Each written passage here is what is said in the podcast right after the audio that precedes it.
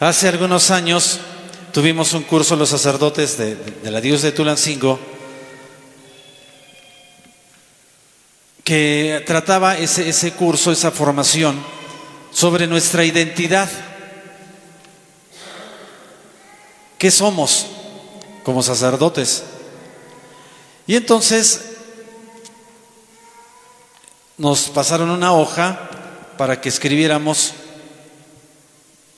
nos describiéramos a nosotros mismos. ¿Qué eres? ¿Quién eres? No se trata de poner tu nombre ni tu fecha de nacimiento, porque a veces cuando nosotros respondemos a la pregunta, ¿quién eres? Decimos, Jesús, de tantos años. No, es en, en tu esencia, ¿qué eres? Aunque tuvieras otro nombre, pero ¿qué eres tú? ¿Quién eres? Y cuesta mucho trabajo responder esa pregunta. Y entonces cada uno comenzó a trabajar en silencio, media hora. Pues soy un ser vivo, pero también un ser inteligente, un ser que tiene deseos, ilusiones, un, un ser que valora el vínculo familiar. ¿Qué más puedes poner? No es fácil, hermanos, describirnos, decir qué somos, quiénes somos, expresar nuestra esencia. Para responder a esta pregunta, ¿qué es el hombre? Hay distintas ciencias y la biología nos puede decir alguna cosa, la filosofía puede decirnos otra, pero como hombres y mujeres de fe, ¿cómo respondemos a la pregunta, ¿quién soy? Y entonces, hermanos, descubrimos estas respuestas en la Sagrada Escritura y también en la reflexión teológica. Hemos sido creados, es lo que somos, a imagen y semejanza de Dios. Eso dice la Biblia. ¿Y qué significa ser creados a imagen y semejanza de Dios? Tres cosas. Que Dios nos dio, nos participó su poder para dominar sobre las cosas, para ordenar las cosas, para explotar las cosas. Él es Señor y nos participa de su señorío. En eso nos parecemos a Dios. Por eso tú puedes modificar tu terreno, por eso se modifica la tierra para favorecer la vida de los seres humanos. Segundo, nos parecemos a Dios, somos imagen y semejanza porque somos seres pensantes y con voluntad. Dios tiene inteligencia y voluntad. Y la tercera cosa, que Dios creó hombre y mujer.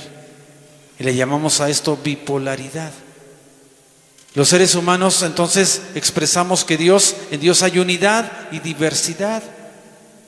Fuimos creados a imagen y semejanza de Dios, significa también que nos parecemos como criaturas a Dios, inteligente y con voluntad, pero también que incluye la unidad y la diversidad. El misterio de la Santísima Trinidad que hoy celebramos. De tal manera que cuando tratamos de definir desde la fe lo que es el hombre, debemos siempre incluir al misterio de la Santísima Trinidad, porque fuimos creados a su imagen y semejanza. Vayamos al relato de la creación. Dios, nuestro Padre, es el artífice. Él forma del barro al primer hombre y después le sopla de su propio aliento. Hace ocho días en la fiesta de Pentecostés decíamos que el Espíritu Santo es aliento, es vida, no como fuerza solamente, como persona. Está presente el Padre, está presente el Espíritu Santo y también Cristo nuestro Señor. Porque dice San Pablo cuando escribe a los Efesios, dice así, todo fue creado por Cristo y para Cristo. De tal manera que una persona que dice tener fe, que es cristiana, debe incluir en la definición de sí mismo que fue creado a imagen y semejanza de Dios, uno y trino. y que todo fue creado en Cristo. Hay un, escritor, un teólogo muy famoso que se llama Tertuliano, en los primeros siglos de la iglesia, que dice así, cuando Dios modelaba a Adán del barro, pensaba en Cristo, hombre futuro que habría de encarnarse. De tal manera que toda la creación, pero especialmente los seres humanos, fuimos creados por Dios nuestro Padre con la fuerza, con la acción, la presencia de Dios Espíritu Santo desde Cristo. Eso somos.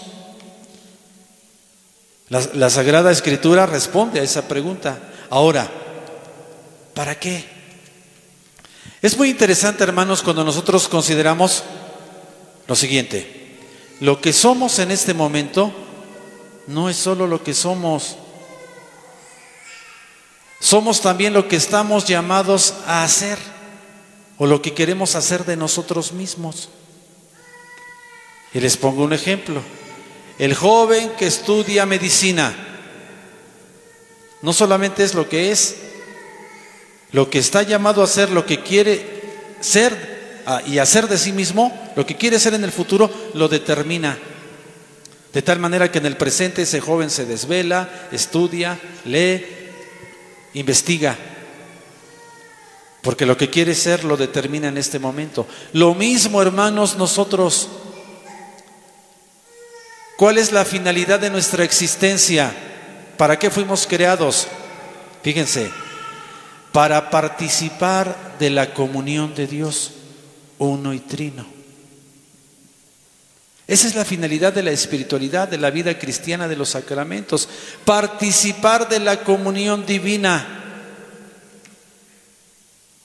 Cuando la iglesia se define a sí misma, en el Concilio Vaticano II dice, que la iglesia es como un sacramento, para distinguirla de los siete sacramentos, como un sacramento de la íntima unión de Dios con los hombres y de los hombres entre sí.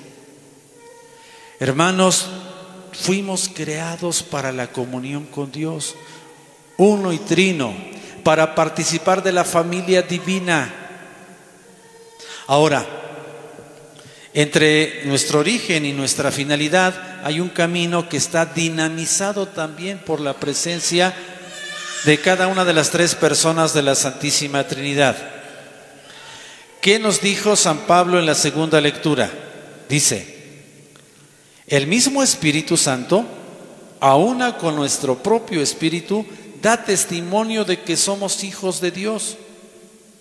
Y si somos hijos, somos también herederos de Dios y coherederos con Cristo, puesto que sufrimos con Él para ser glorificados junto con Él. En nuestra vida, hermanos, la Santísima Trinidad no solamente es una idea, no debe ser solo una idea, porque es como una atmósfera de la cual estamos rodeados. Dice Jesús al final del Evangelio, yo estoy con ustedes todos los días hasta el fin del mundo. Y Dios Padre, Hijo y Espíritu Santo que nos creó y que será nuestra plenitud, nos orienta, hermanos. Por eso debemos aprender a vivir en esta dinámica, debemos aprender a orar. Si yo entro a una casa y me encuentro a tres personas en esa casa, la saludo a las tres personas. Digo, buenas tardes, joven Air. Buenas tardes, joven Montserrat. Buenas tardes, joven Jesús. Lo mismo, nuestra vida cristiana debe expresar la relación con Dios Padre, con Dios Hijo y con Dios Espíritu Santo. Debemos aprender a orar así. Por eso el modelo de la oración está en la doxología. Cuando el Padre que celebra la Eucaristía termina la consagración y hace el ofrecimiento, fíjense, esa debe ser nuestra forma de orar por Cristo, con Él y en Él. A ti Dios Padre Omnipotente, en la unidad del Espíritu Santo. Todo honor y toda gloria por los siglos. Hay que aprender a orar, pero también a vivir la vida cristiana así, Pedirle a Cristo que nos, eh, nos permita mantenernos unidos a Él, por Cristo, con Cristo y en Cristo, como está eh, unida la rama al tronco para dar fruto.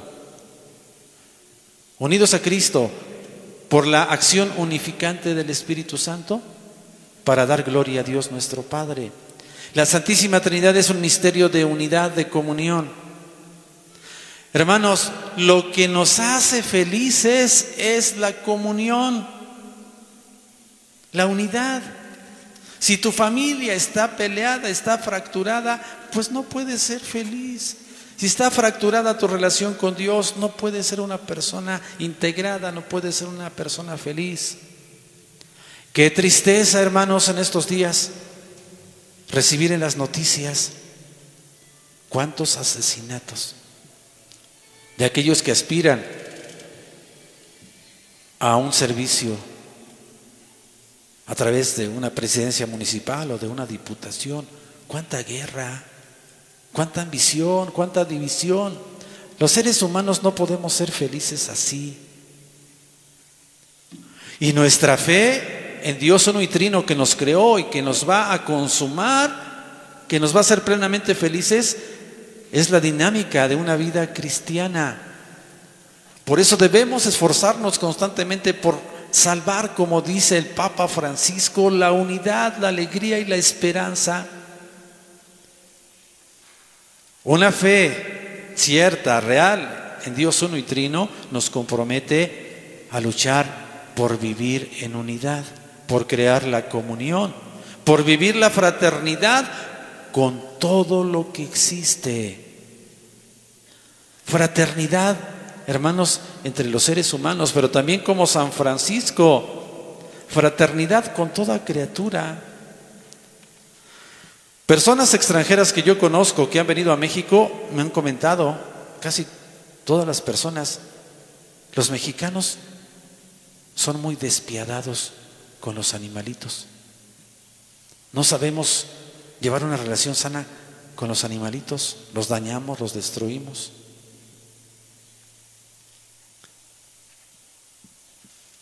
Que el Señor nos conceda acercarnos a este misterio central, dice el Catecismo de la Iglesia Católica.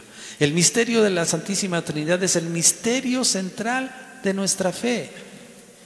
Toda la revelación, todo lo que encontramos en la Sagrada Escritura, como la primera lectura que hoy escuchamos, toda la revelación es la manera como Dios fue manifestando este misterio para hacernos participar de él.